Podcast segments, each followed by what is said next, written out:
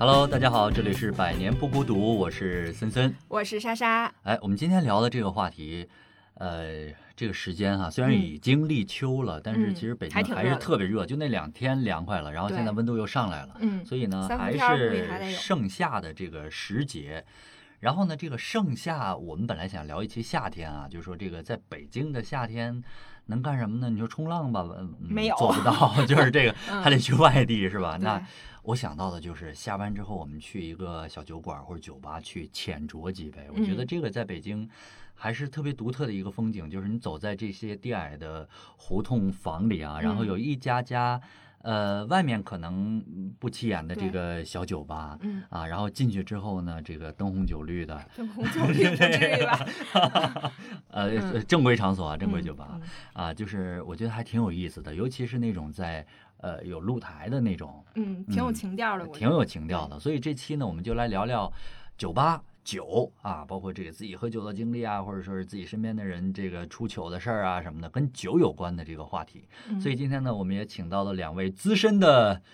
不能叫酒鬼吧，酒客酒啊，客酒客啊，来，黄黄跟大家打招呼。Hello Hello，我是黄黄，我是一个啤酒行业的从业者，同时也是一个不知名电台的小主播。哎，哦呃，这个一会儿咱这集中打一波广告啊啊！来，还有一个燕文，哎，Hello，大家好，我是燕文。哎，我是一个没有 title 的编辑，以及不知名电台们的听众。嗯，哎，啊是啊啊，不知名名电台电台是我们这电，我们吗内内涵我们这电台吗？有很多了。嗯，呃，其实两位呃平时也都是特别爱喝酒的，对吧？还还可以，啊，这个还可以的的 程度是就是可能一周会有一到两天是不喝酒的。哦，也有哦周末，这样还可 以，这样还可以。燕文呢？大概每天会喝一点，每天吗？每天会喝一点。那是自己在家自斟独自酌对对对，但是也有外出的时候。嗯嗯，OK，那那黄黄喝也是主要喝啤酒精酿是吧？嗯，我喝的比较多的就是啤酒，但是平时也会喝威士忌啊，或者鸡尾酒。OK 嗯但是就是不是特别懂，只是喜欢，会试一试。OK，那酒量、嗯酒量呢？一般一般一般就这个是真的一般，有了前面刚那个问答，我就 这个是真的比较一般。我就嗯是能喝啤酒的话，也就是三到四杯吧，就是正常的那个大扎的那种。呃，不，是不是，就是精酿酒吧里面卖的那哦种，一杯一杯差不多这么对对对，四百二十毫升左右的一杯，能喝三四杯，嗯，然后是一个就是有点晕的状态，还是偏清醒吧，偏还是。偏清醒嗯啊？然后短暂休息，然后再再战战。啊。燕文能喝多少？呃，不是非常确定，没有没有真的喝大过。就是一直喝。对，OK，我我好跟叶文喝过啊，我觉得叶文还挺能喝的，但是我们俩喝的是鸡尾酒的那种，没有，那嗯就对，就是而且喝了一晚上，那个不太算。还好，不非常清醒，非常清醒。嗯，呃，喝酒这个事儿我是就是不太擅长，因为我有一点点酒精过敏，就是喝完之后就是浑身都很红。但是然后你虽然红，你还继续喝呀，那没办法，迫于领导的压力，这 这不能说。啊，呃，就是我我最开始呢是喝这个啤酒，大学的时候啊喝啤酒，但是后来呢，在接触了白酒之后，我就发现，啊就是喝白酒的乐趣好像会会更更多，就包括之前我们有同事去我们家的时候，呃，带着三瓶牛栏山，然后喝喝啤喝这个白酒的时候，他说哇，这才是喝酒，就是就会觉得就白酒喝完的状态，包括它的嗯口感，还有就嗯是。哎，自己一喝白酒，这个状态好像感觉更牛 一些啊。然后那个我们呃，这个领导也嗯喜欢喝白酒嘛啊。然后我们每次聚餐呢，我作为他的一个主要的一个陪客之一，啊，每次就喝，然后喝的现场就是脸就是像关公一样，然后打车回到家之后，脸就像艺妓一样，就是先红后白，就整个就是不是很好。但莎莎其实酒量 OK 的，但是但是就是那次跟咱领导喝完之后，那唯一一次，咱领导 我第二天我真的起不来了。那我唯一一次，我觉得我确实喝高了，但当时没有什么感觉，是我呃浅睡了一觉之后就觉得就是要死了嗯 啊！我就嗯白的我真的不太渴。嗯嗯，然后那天呢是主要是我们三个人陪领导喝酒，我莎莎还有另一个男生。嗯，然后呢，第二天早晨醒来呢，呃，其实我醒的是有点晚，但不至于说迟到。然后我就跟那个领导说，我说嗯能不能请个假？我在床上躺了半个小时，他都没有回复我。然后我就起，起呃，我说算了，起来吧。起来之后在地铁上，然后他说嗯可以。我说不用了，我已经到了。来来了之后，莎莎跟另一个同事都没来，我就对发现我真哎来不了了。嗯，这这这 看起来挺能喝，但是后期还是挺菜的啊。呃，然后黄黄跟燕文是经常去酒吧是吧？呃，除了刚才燕文说自己有时候会在家喝一点儿，呃，我是主要都是在酒吧喝酒，回家的话会偶尔一个人会喝一点，嗯，因为我本身工作的地方也大多数会跟酒吧接触。有关对对对。那那你觉得呃，酒吧在酒吧喝酒和在自己家喝酒，它最大的就是感受上的差异是什么？其实是还是给你提供了完全不一样的一个氛围和你的一个状态。嗯在酒吧，我一直觉得喝酒不是最重要的，大家去酒吧喝酒，其实更多很多时候是为了一个社交的氛围，嗯他有一个社交的需求，需要跟嗯人有一些情感的互动。嗯，然后这这 情感的互动。好，呃，说的好专业。呃燕文呢？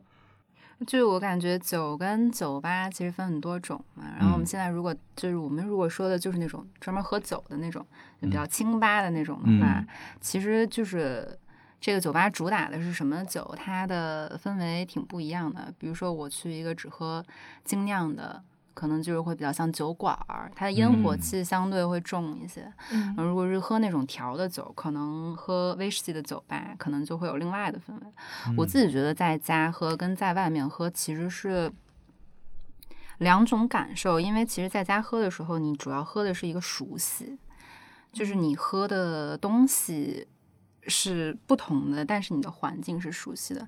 而酒吧来讲，一般除了比如说，比如说我要约朋友嗯。的话。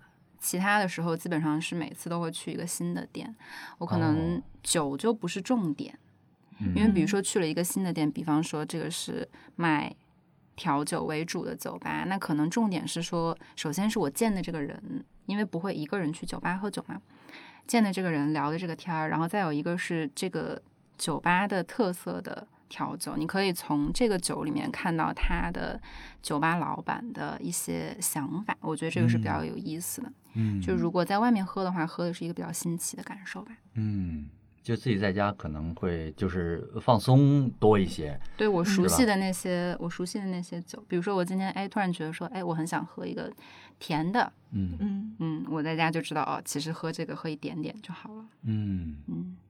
那黄黄，你经常去酒吧喝酒，或者说你呃呃有一些工作跟酒吧有关，就是你最喜欢的呃去的酒吧类型是大概是什么样的？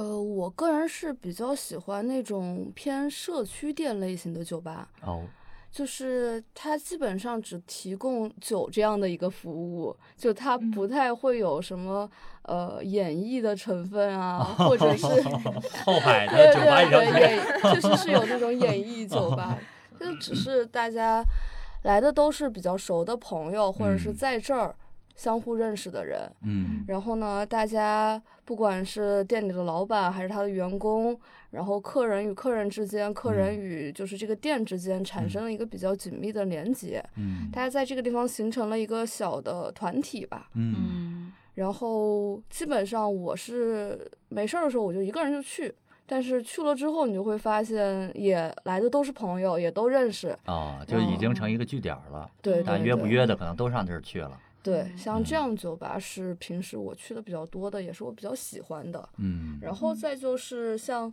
刚才那个他说的新的一个店、那种地嗯。方，我也会嗯。比较喜欢。嗯。因为我的工作有时候需要我去看不同的酒吧，然后看看大家有什么新的有趣的点啊，新的嗯。就是一些创新的地方。所以我去每个城市，我大概会花一到两个晚上，把嗯。当地比较知名的几个酒吧都跑一遍。嗯，不能只跑吧，还得尝吧。呃，是，那这可不是四五杯的量。好，其实黄黄说到这一点，就是，呃，酒吧能够带给我们的一种情感上的慰藉啊，就是友情啊，或者认识新朋友啊，或者什么的。其实我觉得常去酒吧的人，酒吧的这个状态也会让你特别的放松吧。嗯，对，就嗯是有一点像回到了家一样。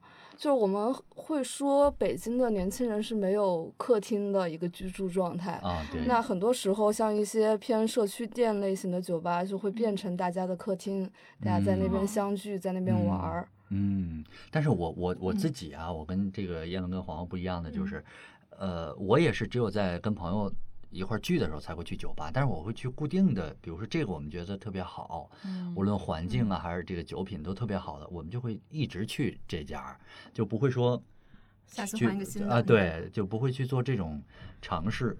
哦，那我不一样，虽然我去过的不多吧，但是每次我都想去新的探索一下。是吗？嗯，因为就是我突然想，那次我跟燕文，我们俩去上海，然后就是晚上的时候在那个街上溜嘛，就在一个街的拐角那个地方，就看到一个酒吧，就是呃，反正就进去了。后来才发现那个那个酒吧是一个就是非常有名的那个酒吧，啊，它啊，就这样。误打误撞去说了一说，去了亚洲排名第一的酒吧，要给人打广告，而且 而且是这样的，就是就是对，不说名字了，反正反正忘了那个名叫什么了。我记得，我不说。好的，就是因为因为有可能，比如说你在去一个新城市探索的时候，就是刚才黄黄说的，可能比如说我在大众点评，或者是我问朋友啊，然后知道这个城市里面有哪些比较值得我去探索的地方，然后它嗯是我城市探索的一部分。但我们当时的状况其实是。我们俩就打算要回去了。回去之前说我们浅喝一杯，浅喝一杯，但其实搜到的那个地方，过去看了一眼门口，就觉得不太行。嗯就是你会有那个直觉，你站在那个门口就觉得不是不是不起眼，你嗯站在那个门口你就觉得这个店跟你调性不对。然后后来我们说那行吧，反正吹吹晚风，然后我们又在旁边找了一家，进去了以后，他们其实当时进去的时候还没有开店，啊，对，对他们当时还在晚餐的那个时段，嗯就是还在就是没有开始喝。嗯后来我们说进去，然后人家说晚上很紧俏的，可以给你们先安排一下。所以后来我们嗯其实是晚上他们的真的喝酒的那个时间开启了以后，我们是第一嗯，第第一批进去的。对。对，对，其实我当时进那个店，我会有点压力，因为我觉得很专业的一个店嘛。然嗯后他对，对他他就会问你，比如说你固定想喝什么酒，好像嗯是。然后我只知道一种酒，就是长岛冰茶，我就跟人家说我想喝长岛冰茶，然后那个人愣了一下，你知道，因为因为他说好那意思就是说长岛冰茶度数很高还是怎么样的，你确定你要喝这个吗？啊，但是后来好像也好像好像没喝，喝的是他推荐的那个，长岛冰红茶。嗯。没也没那么没有，菜，好像有一个叫什么咖啡配酒，我记嗯得那个。然后其实我感觉，如果去了新的店，挺好的一个事儿是，就是你去跟调酒师交流，然后他会问你，比如说你平时的一些喜好，你喜欢什么口味，或者你喜欢什么品种，对。然后他会根据你当天的心情和你自己的一个习惯去调，调这个是一个嗯比较有名或者是比较专业的酒吧，我觉得很好的一点。嗯，或者比如说告诉他说我今天不要什么，嗯这是我一般会做的，就是我告诉他我今天不要，比如说我的我的基酒不要不要金酒，这就是我今天的要求。然后他会给你根据你的要求去定制一个你今天会喝的东西。我觉得这个是比较探索酒吧乐趣之一。嗯嗯，因为这个在家没有办法。嗯，我今天不要喝醉，然后他就给上长岛他说冰红茶。他说那你今天不要进门。啊，但是其实酒吧这这个场所啊，虽然我们是三五成群啊，插科打诨，但嗯是会遇到特别多形形色色的人啊。嗯然后，然后刚刚燕文提到了一个酒吧的调性，跟自己是不是匹配的嗯啊？然后你们看看似不匹配，结果进去之后发现它是哇这么牛掰的一个酒吧哈、其实也是一个意外的惊喜。然后呢，让我想到就是这个之前。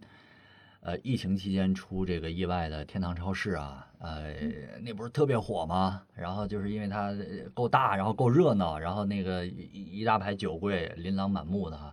我想起来一个我跟朋友去这个 酒吧的一个趣事儿，个酒吧吗？对对对啊啊，天堂超市。然后我们是去看世界杯，不是氛围特别好嘛，全是嗯电视。然后那个我跟一对儿朋友，就他们嗯俩是情侣，一男一女。然后呢，那个女生呢刚下班儿，然后我跟那个男生就去接她，接她说我们去超市。那个男生是酷爱足球，嗯然后我们就说看个世界杯，然后喝点啤酒哈，多好。过那个，哇，大家都很激动。就在这个男生一激动，咵一胳膊肘怼在那个女的脸上，嗯，然后瞬间那个女的就分手了啊。啊不至就垮脸了，就是妈的不能说吧。没事儿，给你逼掉。就是我下班这么累了，然后陪你来看球是吧？然后你就嗨起来就忘乎所以，然后直接就是大胳膊肘怼到脸上了，嗯然后嗯就当场就是不欢而散。然后这是我对电商超超市仅有的一个记忆。然后第二次听说就是听说他被封了，嗯 嗯，莎莎有没有在酒吧里遇到这种？嗯，我没有，我讲一我爸的事儿吧。就是嗯我跟我朋友好像都比较自律，没有喝大过。我印象中没有。就我爸，他有一次讲这个事儿，就是大家引以为戒吧。嗯我那时候我上初，那时候啊，我上高三，有一天晚上我刚洗完澡，然后我妈接了一个电话，说那个让他赶紧去我家边上那医院。去了之后发现我爸的锁骨被人打折了，哦，锁骨，啊，锁骨被人打折了。起因就是他们就是一桌吃饭嘛，然后跟另一桌打起来了，我爸跑呗，跑的时候、嗯跑的时候就被打折，那个啊，就是锁骨就被就被打折了，然后住了还挺久的医院嘛，然后那这个怎么算啊？就我不知道，呃，估计应该是我印象中就对方赔点钱呗，嗯啊，也就是这样。然后那个我爸在住院的时候，呃，我们家边上那个菜市场，就是收管理费的那个小混混都去看我爸，啊？为什么？就是他们关系应该挺好的。后然后我才知道我爸还是混，还是有点江湖地位对，还是混的那种，但是不好，这样真的不好，就是尤其是喝完酒容易冲动嘛，嗯嗯然后就跟别人打起来了，而且这这种这种就容易形成这个群体性事件，就两桌互殴这种对感觉。对，两桌互殴，结果我爸还没跑掉，然后就我感觉非常的，呃就是有点儿叫什么呀？有一丝心疼，但是知道小混混只有一丝敬佩。我是觉得怒其不争，怎么打架还打输了这种感觉。然后因为我爸是呃在家他做饭呀、打扫啊什么之类的，嗯然后我又上高三，然后那一段时间我过得非常的阴暗，因为回家没有饭吃。但是不是我爸他你没有你没有问问对桌的这个伤情怎么样？说不定锁骨折了，这算轻的的是吧？嗯，真是有可能。我也不知道最后反正结果怎么样了。但是我觉得他我爸也是就好了伤疤忘了疼，那现在也照样还接着喝嘛。嗯然后尤其是疫情那么不是，然后大家又不能出去，他又在家，他特别喜欢喝啤酒。嗯，然后刚开始喜欢喝青岛，然后后来喜欢喝燕京啊，反正就各种喝。他自己把自己喝成了啤酒肚，特别明显。就尤其是疫情的时候，大家又不能出去嘛，嗯然后他就自斟自饮，每天晚上两听那个五百毫升的那个呃燕京 U 八或者什么，就搁那儿自己喝。嗯他以前很瘦的，然后现在变胖了，哦，是吗？真的。呃呃，不要怪酒，不要怪酒，啊跟酒真的不一定有关系。我但是我据我观察，一定就是在我爸身上就一定有关系。在我爸身上一定没 关系，因为我爸也是特别爱喝酒，从我记事开始，他一天九瓶儿。啊，对，早晨可能不喝，然后比如说中午三瓶儿，嗯晚上五六瓶儿，然后或者说有时候早晨也喝，然后中午也喝，晚上也喝。他只喝啤的吗？只喝啤的，然后呢，就是我放暑假，放暑假我唯一的一个任务就是我爸交代给我的，就是说我中午下班回来之前呢，你把这个啤酒给我放在冰箱里冻上。暑假，然后那天呢，我就是一觉睡到十一点多，然后我爸回来了，然后就是没有酒，然后还我还在睡，然后他就直接大发雷霆，把冰箱里给我买的各种水果全拿出来在地上踩烂，就是就是。嗯，他可能就觉得我在外面工作这么辛苦，想回家喝个冰啤酒，然后怎么怎么样。所以有时候我有时候忘了冻啤酒呢，我妈就会说赶紧出去小卖部去去买去，然后就是这种，饮酒适量吧，真的。嗯，饮酒适量，但是他还就还好，嗯。嗯。呃，黄黄作为经常这个泡酒吧的人，有没有发呃，就是遇到过作为人人间观察家的这个角色的话，我说一个我自己的事儿吧，就是大家都说喝酒了之后人比较容易冲动嘛，嗯。就我有时候也会，但是嗯。我这个冲动就是特别想回家。嗯。嗯嗯，对我有一次就是也是在胡同喝酒，然后我那会儿也住在胡同，当时是在安定门这附近喝的，然后我家那会儿住东四，然后我喝到一也不远，对，不嗯。太不太远，嗯。但是呢，我那天就是喝到我忘了是个什么程度，反正我就走了。我走的时候留下了我的手机、我的包、我的钥匙，就只身一人就走了。对，就走了，并且睡在了家里的沙发上。等到我醒来的时候，是我的朋友们都很着急，那会儿已经四五点钟了，早上四五点钟，嗯他们来敲我家的门儿，然后发现我在家，哦，拿着我的包、手机和钥匙。给你送过来了，对就是你默默的走了，大家不知道你，然后手机又联系不上，嗯，对对这还挺担心的。对，但是但是就是后来就是发现我就是有这个习惯，就是我经嗯常会喝的比较多的时候回家，嗯然后我基本上是打车下出租车的那一瞬间，突然一下开始断片儿。就是啊我怎么喝多的，然后喝完了之后叫车上车，包括有时候在车上司机还会跟你聊会儿天，我都记得。就是嗯关上门的那一瞬间，到我回家的那一段路，什么都不记得。啊，这就到临界点了。嗯，对知道就是要到家了。嗯，燕伦有什么好玩的事儿吗？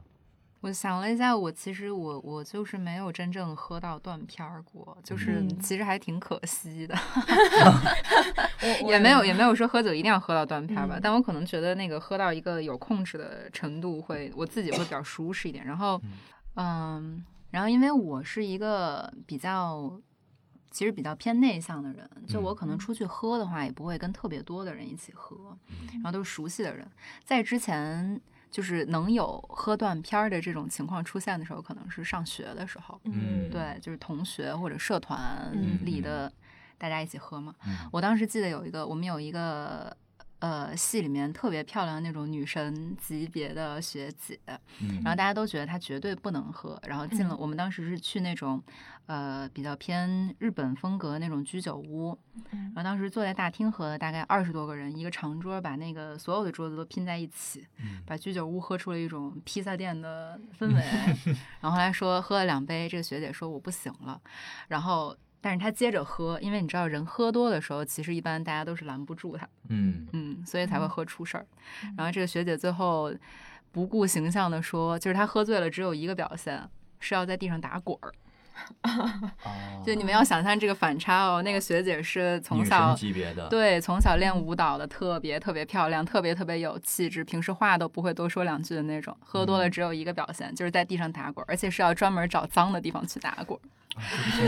这个事情我们记了很久，后来我们说给他开一个，因为当时是在那个居酒屋里面嘛，嗯然后有那种有拉门的那个榻榻米的房间，嗯然后把他放到那个房间，关上灯，让他滚吧。让他滚，对对对对对对对 这从练舞蹈变成练武术了。记了好久，可能是在里面翻跟斗的那种滚吧。哦那他自己知道吗？他自己不知道，但是他自己知道喝多了自己就会打滚儿。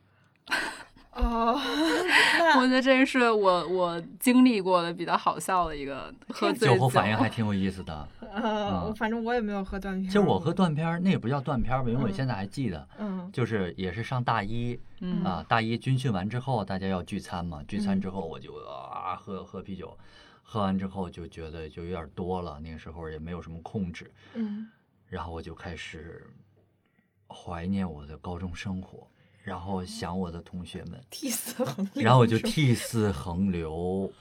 后来我我我室友就说就哭了两个多小时，然后拿着我的手机通讯录给每一个高中同学打电话，然后喂，我就我想你了，然后就是这种，然后我同学就扇我嘴巴子，还哭吗？还哭吗？我说 别打我了，就是他们那儿都录下视频，我说你别打我，就是就哭成这样，然后就是下次给我一这样的机会，谢谢。就是那是喝成就是就是就是就有点过了的状态。然后之前那个这个叶文也说自己在家喝酒，就是后来，呃，我自己在家喝酒，呃，就是跟朋友视频，嗯嗯，就我们视频喝酒，你们有过这样的经历吗？我有我有，嗯我就是疫情的时候也是，我们几个就是初中时候的好朋友，嗯然后大家都聚在家里头面，然后就说那开个视频呗。那时候其实我我已经睡觉了，但是他们其他人跟那儿喝的倍儿开心，就这么对着喝。嗯。啊，也反正怎么说就是隔空的这种感觉吧，嗯，但确实没有面对面这样喝效果好。对，嗯。然后我跟我大学同学呢，这个视频喝酒，然后他也是开酒吧的，嗯。啊，然后卖一些红酒啊或者什么比较多一些，然后呢我也拿了一瓶红酒在那开开着视频，然后砰一下子就是我的地毯，我的天花，就是衣服全部都是红酒。我说我先挂了，然后就是完全就毫无心情。然后你知道那个地毯什么的，就根本洗不下去啊。那个你就换吧，没办法。对啊，然后那为什么会这样很糟心。你太不专业了是吗我太不专业。就我太不太不适合喝酒了。然后我还想到就是一个特别糗的事儿，就是我的之前某个公司的领导啊，他就是一个特别爱喝酒的人，就下班之后就会叫，哎，早上喝酒呀，或者什么，就叫员工去陪陪他去喝酒。然后他又特别好为人师。然后呢，那天是周五的晚上，可能十一点多了吧，我已经在床上躺着睡觉了。然后他在有一个我们好几个男生的那个小群里说，谁来喝酒？我就抱着手机坐在床上，十五分钟没有一个人理他。我说这不会好像不合适吧？我说刘总您在哪儿？然后发了一个定位，海淀区四爷牛拉，二十四小时的。他说我在这儿，你来吧。我说好，马上到。我穿衣服，穿衣服打车。我当时住在朝阳，就是北边儿。我说打车马上过去。在这个五环桥上的时候，他就说还没到吗？在哪里？不愿来就不要来了。嗯，我说那要不然您早回去休息也可以。他说什么意思？到底在哪儿？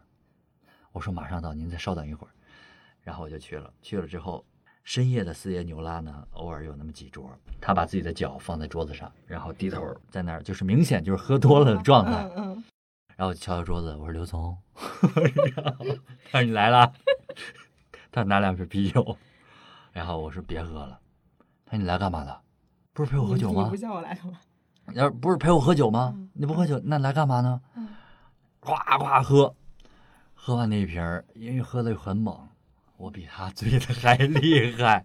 然后他就问我问题，因为他总喝多，他就说：“你觉得我爱喝酒吗？”嗯，我说我觉得您应该不爱喝酒。我说创业公司嘛，可能总有些情不非得已吧。他说：“那你觉得我每次喝酒都是装的喽？”我说也不是。他说：“那你觉得我喝完酒是不是真难受？”我说：“就是问一些这种问题，你知道吗？”最后我实在是也无法招架，然后又开始叫其他的同事来，就把他扛走。就我觉得，嗯，第二天不用去了，我就但是周六这本来就是我自己的时间，然后这个事儿在我留心里留下了非常大的阴影。就和领导喝酒就要掌握一个分寸。那那他知道嗯他说的这些话吗？就他喝多了之后，哦，录视频了，哦，他自己嗯看到了吗？嗯，看到了。他不会觉得非常的尴尬吗？爱爱喝酒的这种酒鬼，怎么可能会有 对酒对醒的这一天只？要只要我不尴尬，尴尬就是别人。对，嗯嗯，就刚才聊了这么多的糗事儿，我们还回归到这个去酒吧这个问题上啊，就是呃黄黄觉得如何评价一个酒吧的好坏？因为刚刚燕文说，一个好的酒吧可能调酒师会根据你个人的需求，会给你定制去调你适合你的酒。你觉得？就是在我看来，就完全是我个人啊，我会觉得一个酒吧它呈现出来的一个氛围，嗯是一个最主要的评价标准，嗯就是你是不是能够很和谐的跟他们融合在一起。嗯因为我自己去过一些相对来说确实是很有意思的一个酒吧，就是它是在楼上，它有一个放映厅，嗯然后底下也是形形色色喜欢电影、喜欢音乐的人。嗯但我那天可能我自己的状态不好，我在那边的时候，我就感受不到乐趣。本来我应该是很喜欢这样一种地方的，嗯那我可能就会觉得我以后不会特别想再去了。嗯但是你让我说它是不是不好的酒吧，我觉得我也不敢这么说。嗯所以说，对个人来说，如果你找到一个跟你能完全相融合的一个环境，嗯它这个酒吧能提供这样一个环境的话，那我觉得对你自己来说它是好的，那就是 OK 的。嗯。就还是气场契合，嗯。嗯，所以第一次去酒吧的这个感受非常重要，对，对吧？包嗯括你刚开始喝酒的时候，是不是有一些相对来说比较快乐的体验，而不是说被迫的 要跟领导 去不断的盘道这样的一个过程。对，嗯，对，我觉得这个是一个，就是就是判断一个酒吧的好坏，嗯。还是特别主观的一个感受嗯啊，并不代表嗯说这个酒吧真的呃好或者是嗯不好，对吧？嗯嗯，燕文还觉得呃有什么样的评判标准吗？就是在你看来，我在想刚才说的那个陪领导喝酒的那个故事啊，然哦后领导不是说说你快来快来陪我喝酒嘛，嗯嗯但这其实是两个事情，就他到底是想让你过去陪他，还是想让你过去一起喝酒，嗯，就是这两件事情其实不太一样。在在刚才那个情况里，他就是社交属性其实是比较明确的，他就是希望叫一个下属过来把他扛走。至于你是不是真的能喝，然后是不是真的能和他一起享受这个酒作为一种饮品、一种载体，他他觉得不重要。他希望有一个人来，一个是一个是照顾他，嗯。嗯，一个是听他啊高谈阔论，嗯对他比较希望你去陪他，但是我们一般说去酒吧，要不然你就是真的为了这个酒吧的酒跟这个人去的，嗯嗯要不然你可能就是说，其实我找朋友聊天嘛，那他可能比如说我在咖啡馆聊，在酒馆聊，在书店聊，在任何社交场所聊都差不多。嗯嗯，我觉得如果是我去酒吧的话，可能比较是后者，因为多数我一起去酒吧的朋友，其实在别的地方这个天儿也能聊。是。嗯。嗯，嗯，但酒精会让人更放松一些。哎，这个说的特别对，就大家，因为一般来说，就是我之前跟朋友讨论过这个事情啊，就你们觉得是内向的人还是外向的人更容易就是需要酒精带来这个微醺的状态？就我们现在不讨论刚才说的那个喝多了、喝断片儿了，嗯嗯嗯对，我好像这个这个话题好像，我觉得外向的人呢，可能更适合这种比较市井的，比如说精酿啊，或者是就这种大家嗯就是嗯啊都在每桌都高谈阔论的这种啊我们。要看比赛，对对对，喝完了然后内一起打架向的可能会比较适合这种清吧这种嗯，我觉得可能因为我比较内向吧，我觉得我、哦 莎莎莎莎真的比较内向，我可以作证。对 对，我因为因为我比较内向，可能嗯我确实更更更喜欢去那种清吧吧，因为我觉得嗯酒吧其实它是我觉得会有点功能性，嗯，就是以前嗯我我在日本的时候。跟我一个好朋友住那个住了一个酒店，嗯那个酒店的顶层是一个就是清吧，嗯，然后它叫夜间飞行，我是因为这个名字才去的。然后我去了之后，我发现里面全都是一对儿男女，一对儿男女，一对儿男女的那种。嗯我觉得他们应该是先聊天儿，然嗯后相互了解一下，去开个房。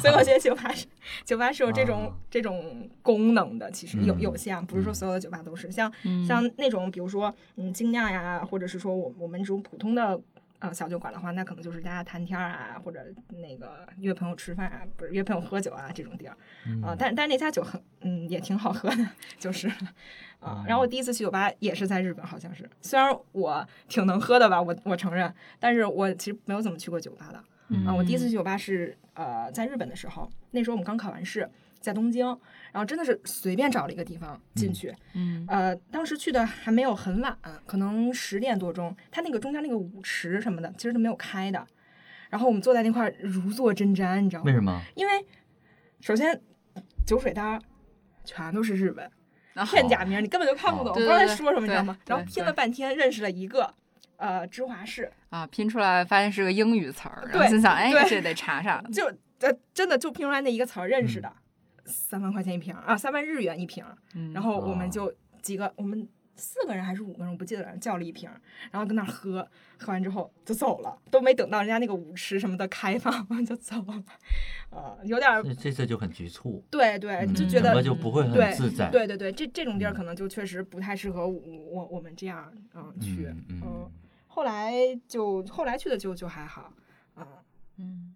我我我也去过你说的那种酒店上面的，就是我之前嗯自己去桂林玩的时候，它酒店上面有一个露台的酒吧。嗯啊，其实酒也挺好喝。我当时点了一杯酒，然后呢要了一盘这个黄瓜条，要了一盘牛肉，然后周边也都一对儿一对儿的，我就在那又吃黄瓜又吃牛肉，然后我啊喝完我就走了，我 不适合你，嗯确实不适合我。对，然后呢，我们还有一个问题就是说，呃，既然两位都这么喜欢酒文化啊，喜欢去酒吧，喜欢酒精带给自己的这种感觉。就是如果你们开一间酒吧的话啊，你有一个什么样的畅想呢？主要是我有一点没有办法把“如果”啊这个字放在前面。虽然我嗯不是老板，但嗯我也一直在各个酒吧工作吧，嗯就是也不是工作，就身边都是开酒吧的朋友，嗯。天天从这个酒吧去另外一个酒吧，就给大家帮忙什么的。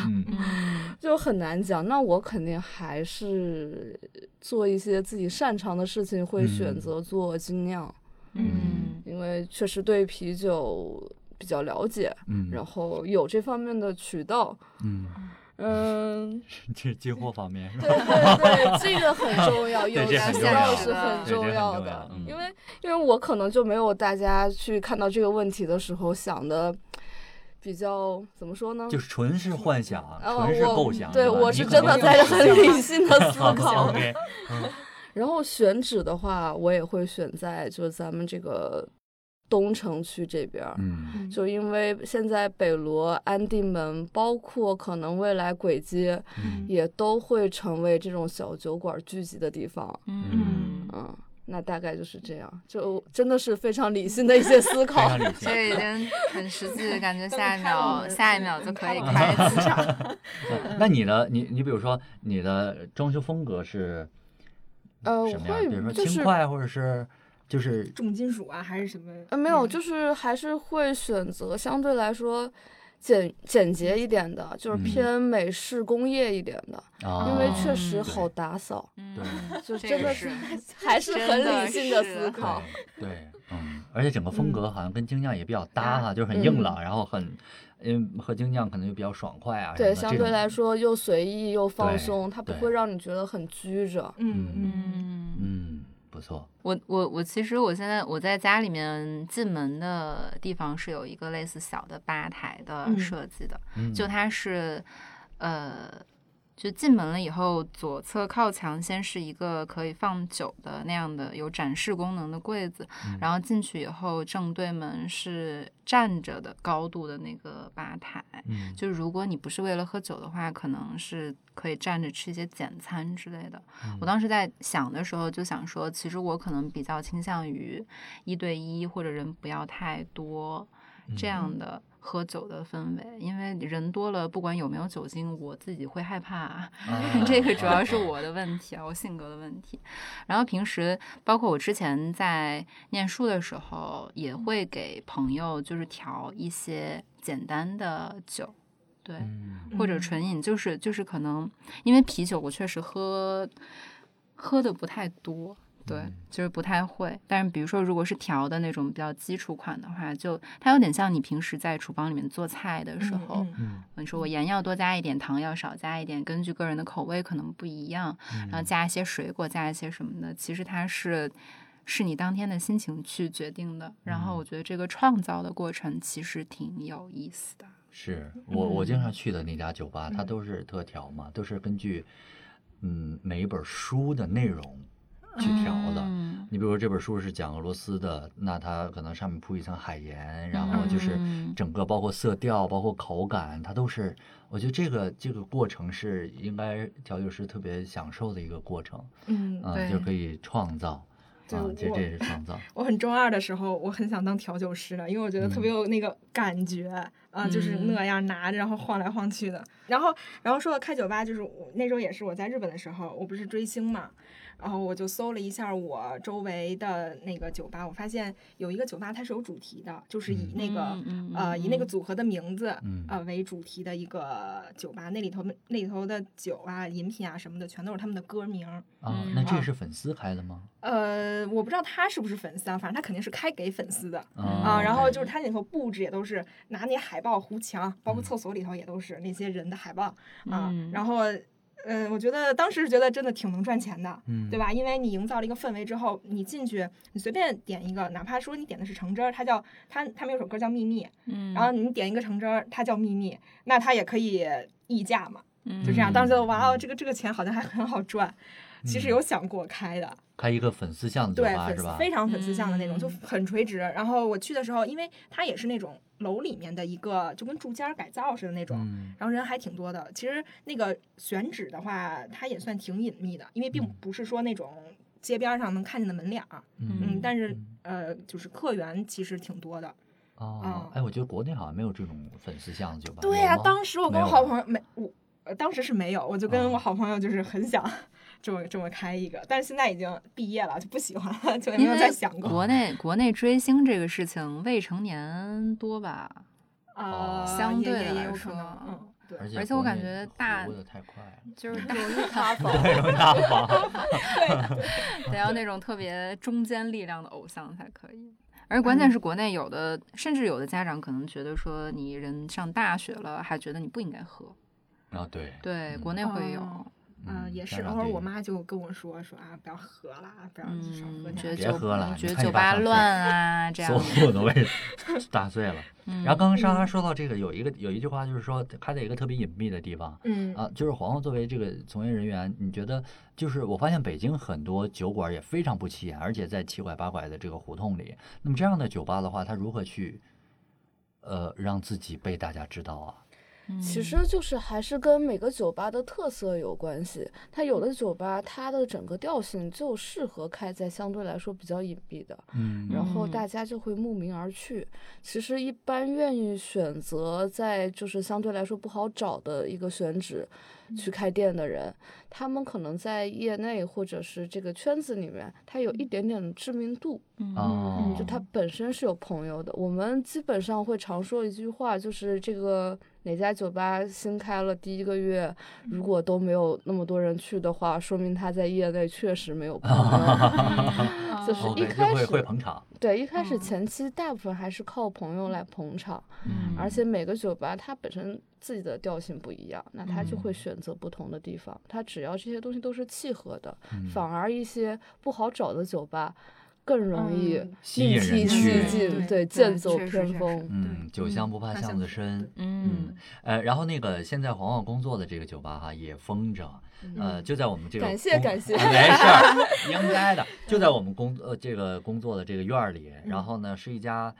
嗯，就从外面看，就感觉它可能是风格是比较工业风工业嗯风的冷冷的这种嗯。啊。但是他们有前前前两周刚画了一大片特别漂亮的彩绘的墙啊，然后呢，就是呃欢迎大家可以来看看，就在安定门这个这个紫园啊啊对对，这小院哎儿里，也然后我们今天这个嗯。四个人录播客啊，这个莎莎跟燕文都喝过野风筝，对 我当时去的时候是跟我们就公司同事一块儿去的嘛，嗯。然后我觉得它很有意思的是那个它的酒的名字，嗯。然后我记得当时我找一下我那个朋友圈儿，我特意发了一个朋友圈儿，嗯。我找一下，我是这么说的，我说每次都喝到快末班，日落大道还没拍照就进了大肚，只剩下梦想家孤独而甜美的冒着小泡。你当时他有我要了一杯叫日落大道，然后另一杯叫梦想家，嗯。然后日落大道我没有拍，哎，嗯。反正虽然他们长得都差不多吧，嗯。但我觉得名字起的还挺有意思的，嗯，就是虽然也不知道为什么为什么要这么起吧，但挺好喝的，就是嗯嗯，怎么样我去这个文化？我去不错，你这文案也好，想了半天呢。对，真的坐在出出租车上想的。我有，我每周我每周会固定一天，就是骑自行车回家，嗯从从公司走，然后在骑自行车的这天晚上是一定要喝一杯的，就是在酒驾酒驾，你这对对 酒旗酒旗酒骑，酒然后按照按照现在就是野风镇，因为其实离我们公司特别近嘛，就是嗯中午可以去喝一杯，嗯对，下午嗯下班也可以。嗯。而且野风镇一般，因为我有的时候从公司走的比较晚，可能大概十一二点的时候，嗯感觉外面都还是挺多人的，而且有很多人到晚上的时候会比较喜欢坐在室外，对，对，对，一边吹风一边夏夜晚。风，对，嗯，来来一首，现场。献丑了，这就是为什么要跟大家说这个，就是嗯。单位同一个院里有一个不错的酒吧，其实是一个特别好的体验，因为你这个属于工作当中对，这个属于神仙生活。神仙生活，你嗯难免要寻求一些心理的慰藉，在你遭受到工作的鞭挞之后，就是所以这个酒吧就特别的恰到好处 啊，对对对所以大家感兴趣的时候也可以来啊。我们今嗯天呃，谢谢燕文，谢谢黄黄，哎，嗯黄黄那个播客叫什么名字？呃，我的播客叫二鸟酒桌，二鸟鸟酒酒桌，对，二鸟哦酒桌啊，大家可以去嗯搜一下，是专门聊就是聊喝酒的。其实我们今天也是泛泛而谈和酒有关的啊，这个更专业的黄黄他们可能聊的会更专业啊，希望大家都能够享受到酒精带给你的快慰，无论你是出于什么样的需求，好吗？这里是百年不孤独，拜拜。拜拜。拜拜拜。